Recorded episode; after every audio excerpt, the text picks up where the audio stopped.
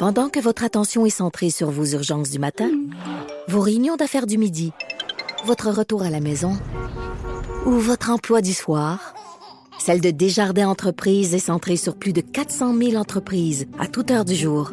Grâce à notre connaissance des secteurs d'activité et à notre accompagnement spécialisé, nous aidons les entrepreneurs à relever chaque défi pour qu'ils puissent rester centrés sur ce qui compte, le développement de leur entreprise.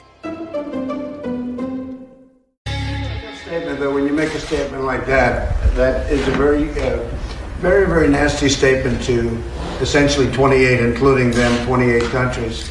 You know, you have a very high unemployment rate in France. France is not doing well economically at all. It's uh, it's a very tough statement to make when you have such difficulty in in France, and you just can't go around making statements like that about NATO.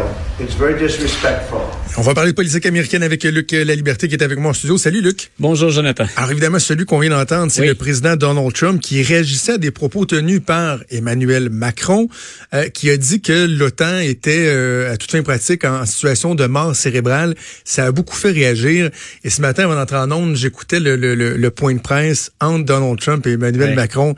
Il y avait quelque chose de très malaisant euh, dans tout ça. Donald Trump qui a, qui a, qui a pas été euh, avec le dos de la cuillère. Là. Ben, dans les deux cas, je pense qu'on on a un agenda avant d'arriver euh, à cette rencontre. C'est le 70e anniversaire cette année. Je pense qu'on a un agenda qui est très clair. D'abord, on veut pas laisser indifférent. Du côté de M. Macron, on peut penser aussi qu'il veut pas laisser tout le plancher à Donald Trump, qui s'est assuré, lui, d'y aller mur à mur, en disant, grosso modo, en y allant de ses intentions, de ses critiques. M. Macron, ce qu'elle prétend faire avec ça, c'est de réveiller le reste de l'Europe grosso modo le reste des pays alliés au sein de l'OTAN, mais pour dire il faut qu'on fasse contrepoids aussi aux Américains. Donc on se rend compte que le président, il a un agenda qui est très clair. Si parfois on a l'impression que M. Trump euh, à la pièce improvise, reste que on l'a répété à maintes occasions, c'est pas un globaliste. Donc c'est pas un multi quelqu'un qui va agir de manière multilatérale. Il l'avait déjà mentionné, c'est grosso modo chacun chez soi, on n'est jamais si bien servi que par soi-même et quand il intervient au sein de l'OTAN, c'est la plupart du temps pour critiquer. Donc on sent pas que c'est un joueur sur lequel on peut compter, c'est plutôt quelqu'un qui va diviser et je pense que M. Macron mettait ça sur la table entre autres pour secouer il, a eu maille à partir aussi avec Angela Merkel, hein, M. Macron. Euh, ils s'entendent pas tout à fait tous les deux sur comment on devrait gérer l'OTAN à compter de maintenant et au-delà des, des déclarations spectaculaires des deux hommes, M. Trump et M. Macron, euh, l'OTAN est confronté à de réelles difficultés. Donc l'organisation, elle a évolué beaucoup depuis sa création. Le monde a changé beaucoup depuis la création. Puis on se demande maintenant comment on doit se comporter, comment on va agir. Et comme les Américains ont toujours été au cœur du fonctionnement puis du financement, M. Trump a raison en disant, écoutez, euh, l'OTAN sans la contribution financière Ouais. des États-Unis, c'est un peu comme l'ONU, hein, retirer les forces américaines puis retirer l'argent des Américains, ça change la donne. C'est le cas Mais, en même temps, le président Macron, Oui. lui, ce qu'il reproche à l'OTAN, c'est au cours des deux dernières années de, de s'être à peu près juste penché là-dessus. Là. Le Ouais. financement, les États-Unis, qui qui Voilà. paye pas assez, alors qu'il y a des problèmes criants. Puis la France dit il y a certains endroits, notamment en Afrique, Voilà. où on est tout seul à mener le fort avec nos soldats, puis le reste de la communauté est pas là pour nous aider. J'ai l'impression, sans, je suis loin d'être un expert là- en, en cette matière-là, Luc, mais je, trouve pas que les propos de Emmanuel Macron, bien que très très fermes, très durs, sont pas dénués de tout sens. Donc d'entendre Donald pas. Trump le dénoncer comme ça, alors Non, que lui-même dénonce des organisations comme l'ONU et tout ça, le, le- le- le G7. C'est assez particulier, là. Oui, ben c'est parce qu'on est au sein, mais ça, ça exprime très bien ce que tu soulignes. C'est-à-dire que pour faire un contrepoids, M. Trump, M. Macron n'a pas le choix de secouer les alliés. Et entre autres, quand on parle de, de force militaire puis d'intervention, si on ne peut plus compter sur le leadership américain, on s'en remet à qui? Et c'est là où M. Macron appelle les autres à se serrer les coudes, puis où essentiellement ce qu'il va essayer de faire, bonne chance, mais c'est de fonctionner à l'intérieur de l'Europe ou du côté européen exclusivement. Grosso modo, c'est euh, parce que euh, Donald Trump a des chances d'être réélu, parce que c'est pas certain que le prochain président ou la prochaine présidente souhaite revenir à ce qu'on avait sous Barack Obama. C'est pas très clair. Ah, M. Trump, il est spectaculaire, mais sur le fond, est-ce qu'on n'est pas plus isolationniste qu'on l'était avant? Tout simplement aux États-Unis, même en oubliant Donald Trump. Je pense qu'on sent derrière le message de M. Macron, il est le temps de passer à l'acte et arrêtons d'attendre les États-Unis. Et sur la scène internationale, il n'y a pas qu'à l'OTAN où ça se manifeste. De moins en moins, on se dit on est prêt à attendre. Donald Trump, c'est un malaise qui va durer que quatre ans. Euh, attendons encore, puis on verra. Je pense que de plus en plus, ce à quoi on assiste, c'est les États-Unis ont voulu se retirer. Continuons. Euh, mais dans certaines associations, comme c'est le cas par exemple pour l'OTAN, ben c'est continuons avec qui et continuons continuons comment. Et, derrière la sortie fracassante de M. Macron, il y a ça. Et en entrevue, je pense que c'est ce qu'il a confirmé également. C'est je fais ça pour, comme on le dit, nous, brasser la ah, oui, oui. Et il l'a dit devant le président Trump quand ben, même. voilà. Parce que euh, M. Trump de, est, est, très, très, très cinglant dans ses critiques, mais lorsque l'autre personne, puis Luc, je dis ça, c'est pas un reproche là.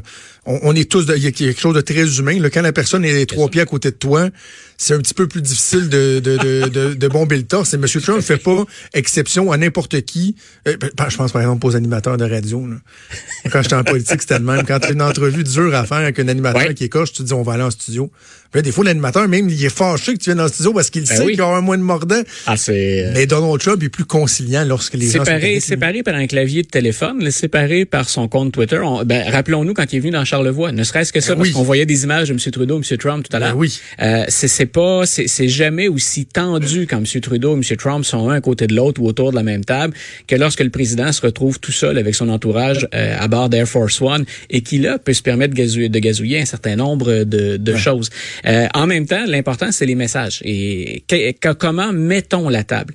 Parfois, ce qu'on sent du côté de M. Trump, c'est qu'il y a un jeu de bon cop, bad cop. Donc, M. Trump va vociférer, va élever le ton, va y aller d'une insulte ou deux à l'occasion. Puis de l'autre côté, ben, on le voit, il y a le secrétaire d'État, Mike Pompeo, qui lui a des propos beaucoup plus respectueux, ou à tout le moins, en tout cas, nuancés mm-hmm. à l'égard de l'OTAN. Donc, c'est peut-être le jeu du président aussi de dire, écoutez, moi, je suis les bras dans l'opération, puis ultimement, je prendrai la décision. Euh, je commence par tasser, par faire un peu de ménage, puis ensuite, je laisse travailler M.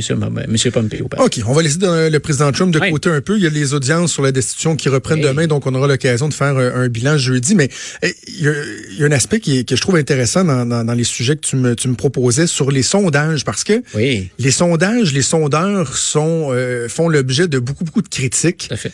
Alors, qu'est-ce que tu me dis, c'est qu'ils sont plus fiables que jamais aux États-Unis? Je laisserai M. Léger se prononcer ici pour euh, pour nos sondages maison, mais quand on regarde aux États-Unis, euh, je suis tombé là-dessus en fin de semaine, une étude du Pew Research Center que j'aime bien euh, récupérer à l'occasion, soit avec toi, soit encore quand j'écris dans, dans le journal. c'est intéressant parce que c'est pas une maison partisane. Et là, on a dit, écoutez, les Américains, on s'en va vers 2020, on discute encore de 2016, puis on s'est dit, en 2016, les sondages ont été mauvais. Personne ne prédisait l'élection de Donald Trump. Et là, grosso Ils n'ont pas été si mauvais que ça. Ben, voilà, ce que j'aime, puis pour, pour un enseignant, j'ai trouvé ça absolument génial, cet article-là, c'est qu'on dit, écoutez, d'abord, statistiquement, les sondages de 2016 ont été plus précis qu'à peu près à n'importe quelle autre période avant. Donc, ça, ça, ça, secoue déjà de lire ça, parce que si on se fie à nos préjugés, à nos opinions, notre première réaction, c'est voyons, on l'a pas vu venir. Euh, au contraire. Euh, et on déplore deux choses du côté du Pew Research Center. Donc on dit, en gros, les maisons de sondage fiables ont été très bonnes, et même si on est passé tranquillement de sondages qu'on ne menait qu'au téléphone pour maintenant se diriger vers le web pour mener nos sondages, même s'il y a eu une transition, puis qu'il a il a fallu intégrer un certain nombre de facteurs, changer les procédures, on est parvenu à maintenir un taux de fiabilité qui est très intéressant. Ce que le Pew dit c'est, ben, on a parfois, nous, comme lecteurs, comme analystes, comme commentateurs, comme simple observateurs, on a le réflexe de prendre tous les sondages puis de les mettre sur pied, c'est-à-dire de prendre n'importe quel sondage n'importe quelle maison. On va faire des gros titres avec ça, mais on regarde jamais, on regarde jamais, des fois, on regarde même pas la maison qui l'a produit, puis ensuite, quelle est la méthodologie? Et dit, ce que dit le Pew, c'est en 2016, là, on est à l'intérieur de la marge d'erreur dans tous les sondages. Et ça, c'est très clair. Par exemple, que quand on regardait la Pennsylvanie, le, Wisconsin ou le Michigan, euh, Donald Trump l'emporte par moins de 1% Si on a une marge d'erreur qui varie de 2 à 3 on était dans les sondages. Peut-être que nous, euh, en analysant les chiffres, on a dit, écoutez, Mme Clinton est en avant partout. Mais si elle est en avant, mais à l'intérieur de la marge d'erreur, ça laissait une possibilité à Donald Trump de se glisser. Et c'est ce qui s'est produit. Mais c'est pas une erreur d'échantillonnage ou d'évaluation de la maison de sondage. Donc, il, il dit, ce que dit le Pew Research Center, c'est regardez toujours la méthodologie et qui parmi nous, à moins d'en vivre, bien sûr, comme c'est notre cas tous les deux, mais qui prend le temps de regarder la méthodologie, ah l'échantillonnage, le nombre d'indicateurs qu'on considère pour être certain que les gens qu'on interroge dans notre sondage sont représentatifs de l'ensemble de la population américaine. On parle de plus de 330 millions de personnes. Donc, on dit, est-ce qu'on est allé assez loin quand on analyse ça? Donc, il y a de meilleures maisons de sondage que d'autres. Et on disait, ben, ce qui explique aussi une marge d'erreur en 2016, ben, c'est qu'il y a des États, et ça, c'est une lacune, il y a des États où on n'a pas de sondage ou encore de très mauvais sondage. Donc, ça a pu entraîner une, une distorsion parfois dans les perceptions qu'on avait. Mais grosso modo, parce qu'on se dirige vers 2020, c'est un outil que nous allons utiliser, que je vais utiliser. Grosso modo, ce qu'il dit, c'est soyez un peu plus vigilants dans les sondages que vous utilisez. Observez toujours la méthodologie, l'échantillonnage, puis on peut vous garantir, nous, que plus que plus que n'importe quand avant dans l'histoire, nous avons des sondages qui sont fiables. Parlons de la lutte contre l'avortement. Il y a une nouvelle étape euh, qui a été franchie. Est-ce qu'on doit s'inquiéter de ça? Écoute, je, je, je, pense même que certains euh, certains manifestants pro-vie ont été pris à, euh, à leur propre jeu. C'est qu'en Ohio, il y a une nouvelle loi qui a franchi. C'est un peu hein, au niveau des États, c'est un peu comme à Washington. Pour qu'une loi entre en vigueur, il faut qu'elle ait été votée par les deux chambres. C'est vrai à Washington, Chambre des représentants et Sénat. C'est vrai dans les États. Il y a un Sénat et une Chambre de représentants au niveau de l'État. Et il y a un projet de loi qui dit grosso modo, euh, l'Ohio en passant, c'est un des États où actuellement il y a les mesures les plus agressives pour interdire ou limiter le recours à la et ce qu'on ce qu'on a pris la peine de dire dans celui-là, c'est euh, si on, on, pratique une interruption de grossesse pour une grossesse ectopique, une grossesse là, en dehors de l'utérus, on est dans la trompe de Fallope. Donc, on a dit il faut que le médecin pratique cette euh, cette opération-là ou cette intervention-là, mais qu'il s'assure tout au long de l'intervention de préserver l'embryon pour le relocaliser dans l'utérus. Euh, Peut-être que pour nos auditeurs, c'est du chinois. Ça l'était un peu pour moi aussi. Attends, attends, une grossesse ectopique, donc d'essayer de, de, le sauver pour le relocaliser. Écoute, ta, ta, ta ben conjointe, ta ben conjointe pourrait... Donc, le, ce qu'on dit, grosso modo, les, les, médecins ont réagi, et même les médecins pro-vie ont réagi en disant, euh, attendez. C'est une grossesse non viable, une grossesse ben ectopique. voilà, une grossesse ectopique, on fait, quand on fait une intervention, c'est un, sauver la femme d'abord et avant tout, et deux, tenter de préserver la fertilité pour que cette femme-là puisse avoir l'opportunité d'avoir d'autres enfants.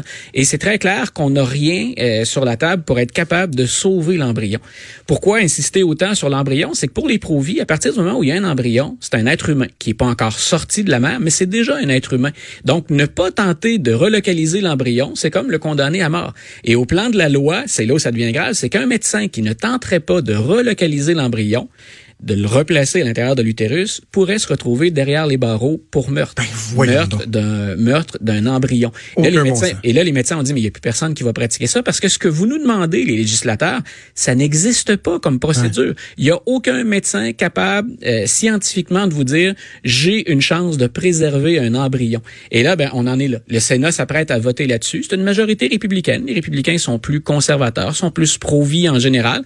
Et quand je mentionne un sujet comme celui-là, c'est pas être pro-vie ou pro-choix. Moi, ce qui m'étonnait, c'est là où on est rendu dans, dans la lutte. C'est une mesure qui est particulièrement agressive. Vous pratiquez un avortement? Sur une grossesse ectopique ou vous, vous tentez de préserver oui. la vie de la femme, on vous demande une chose de plus, mais une chose qui n'existe pas. Il n'y a pas de wow. mode, finalement, ou de procédure pour en arriver à, à accomplir cette procédure-là. Donc, c'est toujours sur la table, on verra. On peut attendre, on le devine, des recours judiciaires. On peut éventuellement se tourner vers la Cour suprême. Mais à tout le moins, il y a une levée de bouclier chez les médecins qui disent non, là, c'est plus une question de pro-vie, pro-choix. Ah, la science ne nous permet pas de faire ce que vous nous demandez. Assurément. C'est très préoccupant. Merci, Luc. On se reparle jeudi. Une bonne journée, Jonathan.